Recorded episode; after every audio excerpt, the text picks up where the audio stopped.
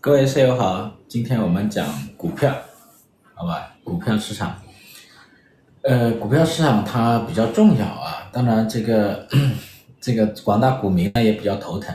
你看今天呢就又下跌了是吧？最近这段时间都跌得比较厉害。然后呢，我看今天跌的比较多啊，我们就来讲一讲股票，好吧？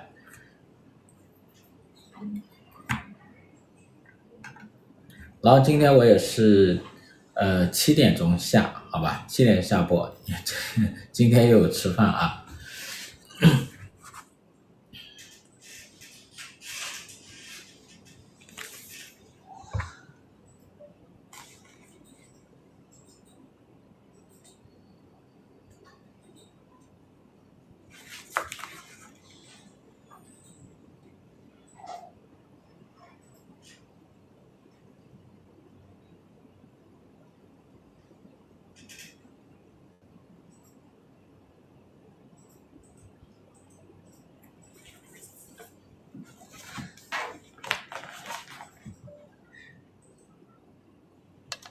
社长自己玩股票吗？以前炒股，自从做资本社就不炒股了，没有时间，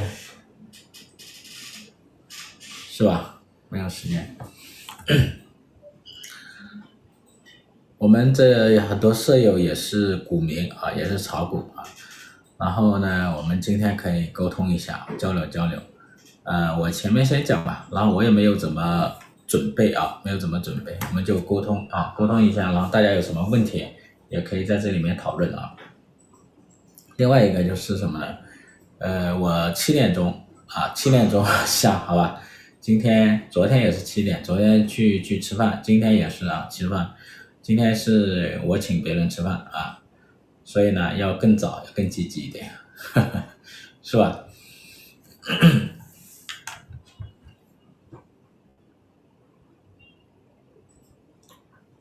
我们很多舍友应该都是股民了，是吧？呃，对于这个股票应该有很多感触啊。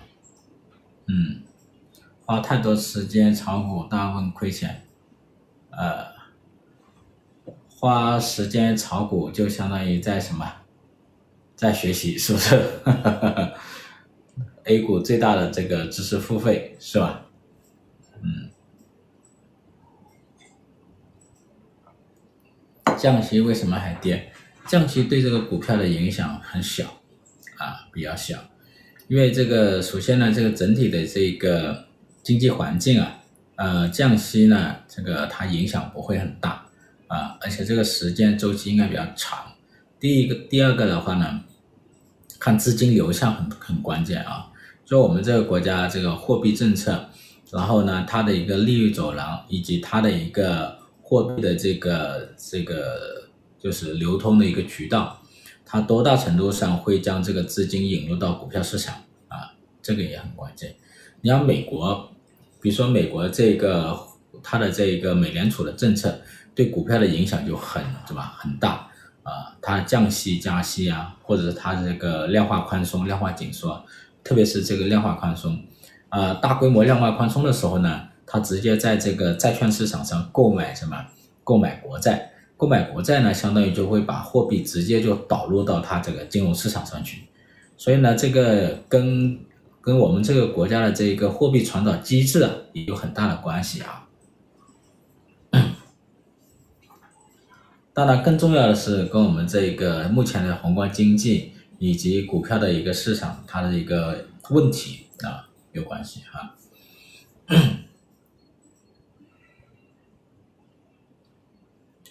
炒股都能赚钱，就没人干活了。呃，这样行为什么跌？社长有应酬。好了，那我今天有应酬，我就早点讲，好吧？大家好啊，各位室友，大家好啊，欢迎来到清河直播间。今天是今天是多少期啊？今天是五十五十三期是吧？今天五十三期。呃，我们一起来关注一下这个股票市场啊，就。为什么这个股票市场啊，它这么久以来都都那么稳定，是吧？怎么样才能把我们这个股票市场给搞好？这个是什么很头疼的事情，是吧？我们这么多股民啊，这么多亿股民都非常头疼的一个事情。呃，这个问题出在哪里啊？啊，第六十四期啊，六十四期，对，六十四期。呃，这个问题出在哪里啊？我们待会儿可以大家一起来交流，好吧？一起来分析，一起来解剖啊。首先来看，就是说这个股票市场啊，它非常的重要啊。就股票市场它为啥非常重要呢？因为我们这个国家改革开放之后呢，这个经济在发展，然后我们这个国家的这个经济体量又比较大，发展的过程当中啊，这个股票市场就凸显出它的一个重要性。重要性，尤其是这一种大的经济体啊，你们看，主要的这个全球主要的经济市，呃，这个股票市场啊，都是在一些大的经济体，像美国呀，是吧？这个日本啊，还有这个欧洲啊，英国，主要是大的经济体啊。因为股票市场它建立在什么基础之上呢？建立在一个这个，就是说你你能不能吸引啊，有没有这个这个大量的一个公司？特别是好的公司、优质的公司在当地。第二个的话，能不能吸引这些公司来上市？啊，就之前我们讲过东南亚的这些股票市场，其实主要就是我们说新加坡，新加坡没为什么没有没有形成一个大型的股票交易市场？这个可能跟东南亚它的什么，呃，跟新加坡和东南亚本东南亚它的这个经济基础可能有很大关系。但中国呢，是一个什么很大的一个经济体量。然后呢，这个过程当中有很多企业成长起来，是吧？我们的有一些企业的规模是非常大的，非常大的。所以在这经济发展过程当中啊，这个很多企业呢，它需要通过股票市场什么进行融资啊。你的经济体量越大，越来越多公司，特别是越来越多科技型的企业呢，它就需要通过什么股票市场融资，这一点很关键的啊。当时我们这个股票大概是这个九零九一年啊，这个时候开始筹划这个股票市场。当时建立这个股票市场的这个初衷呢，主要就是给这些什么国有企业融资，因为当时国有企业是非常非常困难的嘛，然后想建立一个这样一个市场给国有企业融资。那实际上呢，我们这个经济发展的过程当中，我们大量的民营企业其实都需要什么？需要通过这个股票市场来融资的。呃，一个股票市场如果它没有搞好，很大程度上呢会抑制这个国家的什么？科技的一个发展，就技术企业的一个发展，你这种技术企业，它是需要通过什么资本市场啊，资本市场来促进的啊，比如说这个，比如说 你需要什么天使投资，是不是？你还需要风险投资，那风险投资和天使投资，最后它需要通过什么股票市场啊来进行退出。那如果股票市场很低迷的话呢，那这些资本就不敢进来，那很很不利于这些。这个科技企业的成长，那中国呢？这个这些年是二十多年呢，也成长的一些技术型企业，比如说像这个互联网巨头啊，互联网企业。这互联网企业的话呢，它又依靠什么呢？其实它大多数都不是依靠我们中国这个股票市场啊，大多数都是通过什么？通过美国啊，通过美国。最开始是美国的什么？美国的资本，是吧？跨国公司这些风险投资。这天使投资呀，风险投资呀，这个都是从什么国外引进来的，然后这些资本进来啊，当时的运气也蛮好的。我们国家发展这个互联网啊，民用互联网的时间呢，其实跟美国差不多，差不了多少啊。然后呢，到零零年、零一年的时候呢，那个时候就美国有个纳斯达克的这个危机啊，这个危机之后呢，呃，然后后来就是九幺幺啊，九幺幺袭击之后，美联储就大幅度降息。美联储大幅度降息呢，它有一个很大的一个好处，就是它有很大量的一个什么资本，而且这个资本很便宜，所以当时呢就呃大量的资本就开始进入到中国。你看零一年、零二年是吧？开始进入中国，大量大量来投资我们这些什么腾讯啊、新浪啊、网易啊是吧？这这些这个早期的这个互联网企业。然后呢，零三年互联网有一个有一个跨越式的发展是吧？零三年因为非典嘛。然后进入到一个线上的一个什么 线上的交易和沟通，然后呢，后面这些年呢，成长的非常的快，因为资本很富裕啊。到零八年金融危机之之前，你看这个我们的经济发展也很快，然后这个资本也很什么很充裕。零八年金融危机之后呢，然后又开始什么大规模的降息，然后呢，资本又非常的富裕，所以两个周时期呢，资本都很富裕，就促进了什么这些互联网企业的一个什么投资和它的一个成长。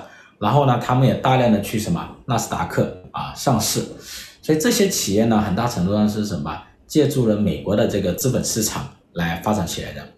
那 这些年呢，因为这条路呢现在已经啊有问题了，不是很畅通了，所以面临一个什么问题呢？就是你这个企业如果没有办法顺畅的到美国去上市，那这个时候怎么办？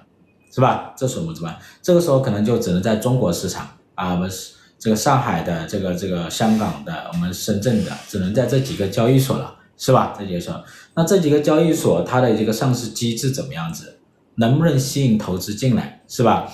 尤其是这些海外投资，这些海外投资，他如果投这个国内的，那如果他在深圳或者说上海上市，他怎么退出是一个问题，是不是？这种是问题。所以这里呢就会涉及到我们现在的这一个股票市场，它能不能搞好，很大程度上会影响什么？影响我们的科技投资啊，技术投资。很多技术投资这些年呢，它就在什么大量的减少，特别是风险投资嘛，风险投资就大量的。减少了，当然减少之后呢，你你接下来这个技术怎么办啊？技术进步怎么办？技术创新怎么办？所以呢，一个一个一个发达的一个金融市场，它是有助于一个国家的一个技术创新的。那反过来，你这个国家技术要创新啊，它就必须依赖于什么？发达的金融市场。如果你这个国家没有这个发达金融市场，你要借助什么？借助全球化的一个金融市场，这一点是很重要的啊，重要的。是吧？你知道，然后呢，这个是从企业的融资的角度来看，然后然后呢，从这个我们广大股民的角度来看，我们广大股民很多人问我问题啊，是吧？我们很多人问都问同样一个问题，就是我们现在投什么，是吧？如果还有一点余钱，中产如果有点余钱，中上产有点余钱，投什么？好像不好投什么，是吧？股票这个这个房地产以前投房地产，现在房地产跟他被大家一起投崩了啊，那现在就不知道玩什么啊，不知道玩什么。股票市场本来是一个比较主要的中产投资的一个市场，但是呢，也不太敢投，是吧？吃了太多亏。哎，那面临这样的一个问题，实际上啊是这样子的，就在在一个国家经济发展的过程当中，我们就会积累一群什么中上产，这些中上产它会积累出一些什么财富，就我们是有储蓄。那有储蓄怎么办呢？中产呢，除了买房子之外呢，剩下的就只能是什么？比如说投资股票，那。一般来讲的话，中产他能投什么？他一般因为大多数的中产他都是职业职业人士，知道吧？就是他是我们说打工人啊，打工人。那打工人有自己的职业，那这样这样，那我那这样子的情况下，他不大可能说他去投资什么，不大可能说他去投资这个这个制造业，是吧？不大可能说投资这些东西。那那很大程度上，他只能是什么买保险、投资股票，是吧？买基金。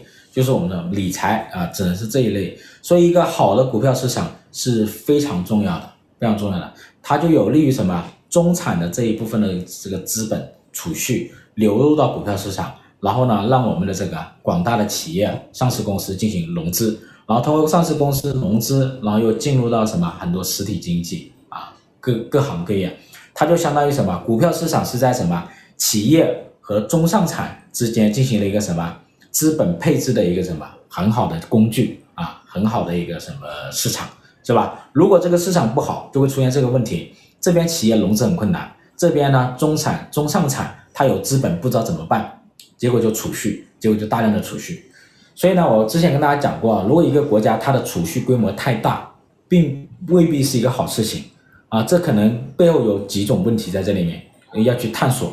第一个，是不是贫富差距很高？很大，因为贫富差距很大，很容易会出现一个什么高储蓄的问题。因为正常情况下，如果贫富差距不大，老百姓更多的钱是拿于什么消费？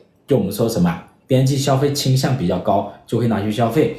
那如果呢，你的这个贫富差距很大，很多钱集中在少部分人手上，少部分人他只能去拿去投资，是不是？他不会把一个超市买下来，一个山姆买下来，是吧？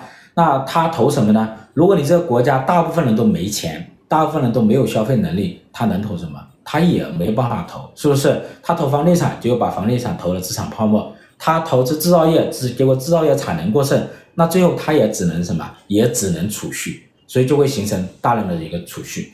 这第第一个可能性，可能是贫富差距问题。还有呢，可能你这个国家什么？这个国家的这一个投资市场很弱，比如说可能是以商业银行为主，投资银行很弱，股股票市场。债券市场，还有这个什么外汇市场、大宗交易啊，这些市场期货市场都很弱啊，都很弱。然后呢，这就很麻烦了，是吧？那他就没有什么投资标的了，他也只能拿去储蓄，是吧？那第三个有一种可能是你这个国家的金融没有开放，或者说金融没有完全开放，它资本没有办法跨境流通。当这个地方没有好的投资的时候，它没有办法去什么做全球投资，做什么跨境理财，做什么资产对冲，它没办法，它也只能什么，只能储蓄。所以当我们发现这一种特殊现象的时候，我们都要反思背后是不是有问题。因为你高储蓄，特别是你的储蓄率非常高的时候，说明什么？你的这个资本的使用率是比较低的，这说明背后是有问题的啊！而且这很大程度上也会增加银行的一个什么债务端的一个负担啊！所以呢，我们当我们看到这些问题的时候，我们要去看到这个现象的时候，我们要思考它背后的一个问题啊！所以股票搞不好的话呢，我们现在每一个股民都有感触，就是说有钱的或者有一部分余钱的人不知道怎么办，是吧？不知道怎么办。然后这边企业要融资也没有办法，这就导致什么？一个国家的这个这个什么？财富资本没有办法什么？有效的配置。啊，所以股票呢实际上是什么？资本有效配置的很重要的工具，特别是什么？中产的这一个资本、中产的这一个储蓄跟什么？跟企业啊进行一个有效的一个配置，所以这一点是很关键的。那为什么我们我们对这个股票市场那么头疼呢？这个问题到底出在哪里啊？到底出在哪里？呃，可能有多方面的啊，多方面的。我我只说一下我的一些想法啊。一个是 股票市场啊，它其实是一个什么？是一个高度市场化的一个市场，对吧？高度市场化。所谓高度市场化是什么呢？就是它的什么要素流通是要非常自由的，就资本流通非常自由，你不能限制它，你不能买进去了，你说不能卖，要明天才能卖，是吧？然后呢，你对你的什么上下浮动。哎，你你涨到这了，给你什么卡停了，是吧？给你卡停了，所以呢，这这个这个呢，它应该是什么？尊重它的什么价格？呃，它的价格是很敏捷的，但是如果你干预它的价格，是吧？你一个涨幅，一个跌幅的一个规定，是吧？然后它的一个交易的一个规定，呃，这个呢就会什么？就会影响它一个什么？影响它一个资本的一个活跃度啊，它的一个资本的一个配置效率啊，所以它这个市场化程度很高的啊。呃，从价格这一方面，我们就可以看得出来。另外一个的话呢，它也是一个市场化程度很高的一种什么一种制度，就是你这种高度的一种市场啊，我们叫高级别的市场啊，也可以理解成是一种什么信用市场啊。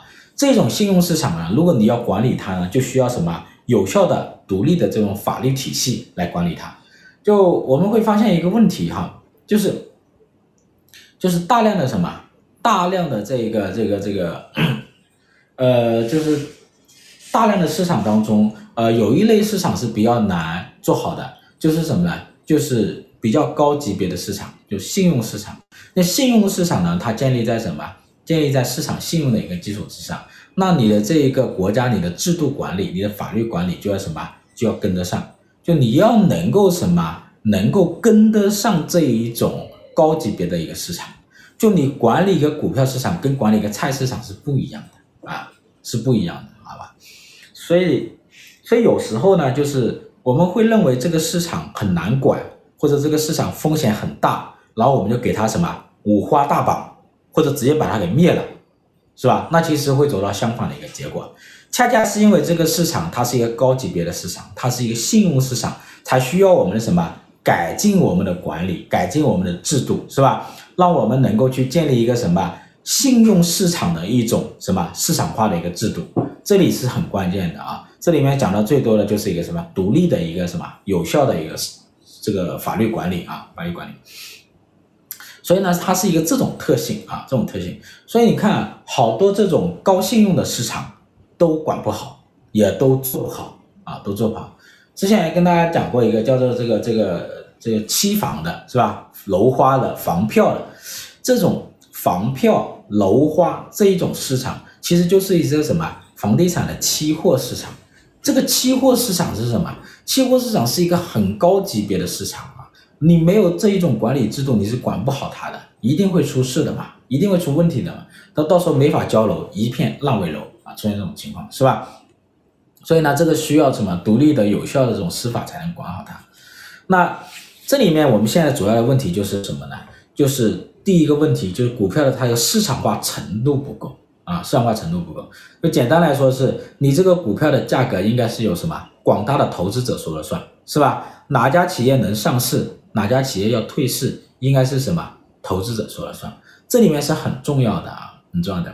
现在的情况不是这样子，这里面很核心的一个制度就是我们的上市发行的一个什么审批制度嘛，是吧？如果是审批的话呢，什么公司上市是由什么监管部门来批？监管部门来批呢，就说明什么？你不是由什么投资者说了算，是不是？然后呢，什么公司要退市，说明什么？啊，如果是也要审批部门去批的话，那也不是投资者说了算，那就麻烦了嘛。麻烦，这就会出现一个什么呢？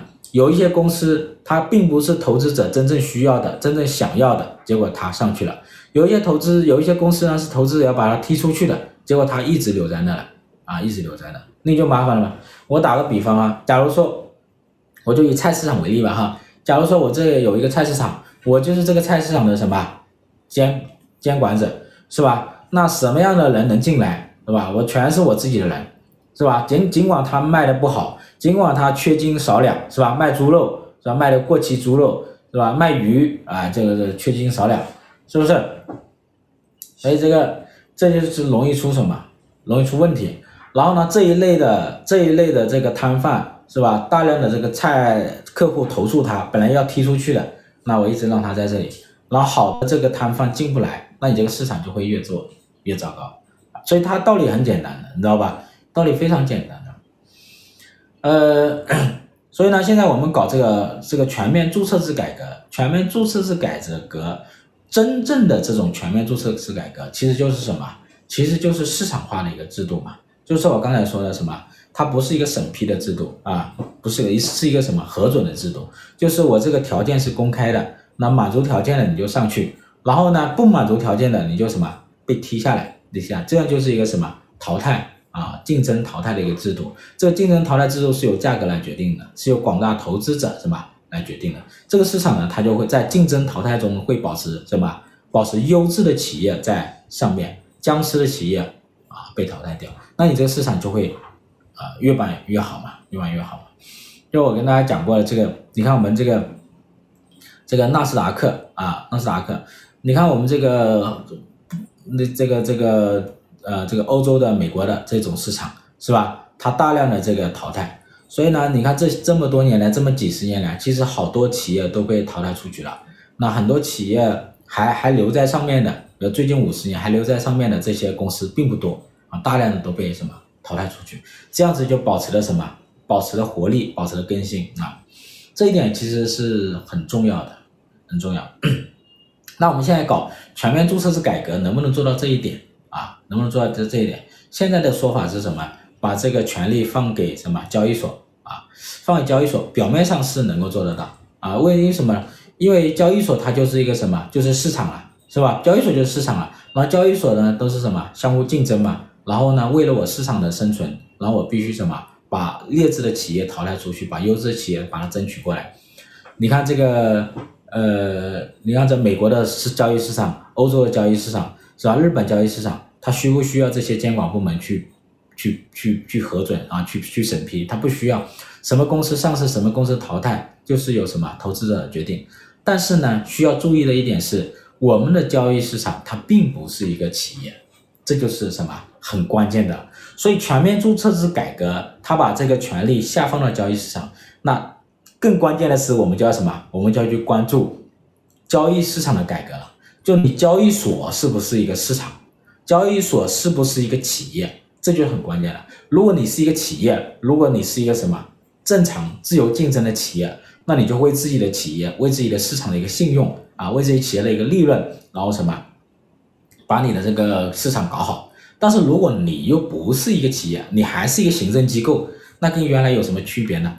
不就是原来是一家公司啊？原来是一个行政机构监管部门来审批，现在变成了什么？三个行政机构进行来审批嘛？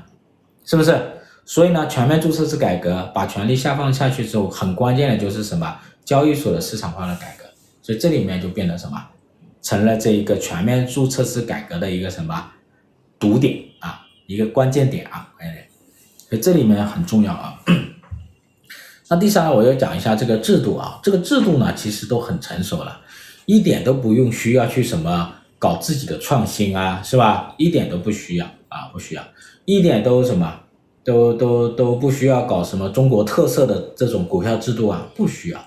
因为这些制度呢都是非常成熟的，而且是非常有效的，人家呢运行了几百年，是吧？一两百年的时间，而且呢这个经过了大量的什么，大量的这个补漏洞啊，查缺补漏，所以这个制度很完善的。而且你叫什么？你叫现在一个金融学院的一个一个学生是吧？你叫一个法学院的一个学生，你让他学一下，他马上就能够写出一套有效的制度来。只要你按照这一套有效的这一套制度去做，保证搞得好，你知道吧？保证搞得好。这个呢其实并不难，非常的透明啊，一点都没有问题，是吧？你这个这个上市的一个制度，交易的一个制度，比如说内部交易的审查，然后然后呢还有什么信息披露啊，特别是信息披露，信息披露非常的关键。是不是这些制度呢？它都什么都很透明了啊，这就不用说了啊。最后我要说一个是什么？就是一个宏观经济的问题啊。我们说这个宏观经济呢，它是一个前期这个这个这个，它实际上是股票市场啊的一个很重要的一个信用基础啊。反过来说的话呢，股票市场呢，它是这个宏观经济的一个什么晴雨表啊？晴雨表。就我们经常就说这晴雨表为啥？你天天报下雨是吧？天晴的时间太少，大量时间都在下雨，就我们这晴雨表呢，可能有点坏了啊，是不是有点坏了啊？有段时间可能坏了，有段时间我们经济挺好啊，但是呢，它的什么，它的股票还是不行。但是呢，有时候我们要去反思，它是不是真实的又反映了经济的一个状况？实际上呢，当我们经济不好的时候，这个这个股票呢，确实也不是太好。那你看今年我们这个股票市场。就说最近吧，啊，最近吧，这股票市场为什么不好？就是二季度以来，这个经济呢，它就走的啊，走的比较低一些，走比较低一些的话呢，然后呢，上面就高层开会说这个出台一些政策，是吧？其中有一个政策呢，很受到股票市场的一个激励，叫活跃资本市场。然后市场一直在猜测有没有印花税啊，有没有这个 T 加零啊这一类的一些政策的一出台啊。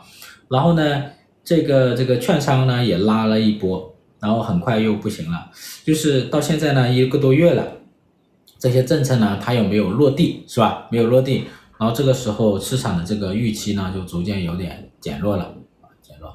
然后这段时间七月份，这数据经济数据又大大量的出来，然后外部的一些环境呢也不是很乐观，所以整体上来讲的话，实际的数据以及之前对政策的一个预期有点太高，然后呢现在有个预期差是吧？预期差是什么？波动之源嘛，然后慢慢什么又什么又下来啊，又下来，所以所以这里面呢，就是跟这个宏观经济也有很大的关系啊，没关系，所以多方面吧，就是现在你的股票真的要搞好，其实还是什么，还是要把经济搞好啊，所以这是第一个，经济好了，你股票市场才有有可能搞好的基础，这第一个。第二个的话呢，经济好了，股票市场也不一定能搞好啊。我刚才说的只是一个条件基础啊，呃，股票市场未未必也能搞好，它能能搞好的一个什么很重要一个基础是你的这个什么市场化的制度要建立起来，是吧？所以你只有市场化的制度建立起来之后呢，你经济好了，股票市场它呢才能够什么变好，是吧？好吧，那我就讲到这一点吧，剩下我们大家可以多讨论，好不好？这个是个大难题。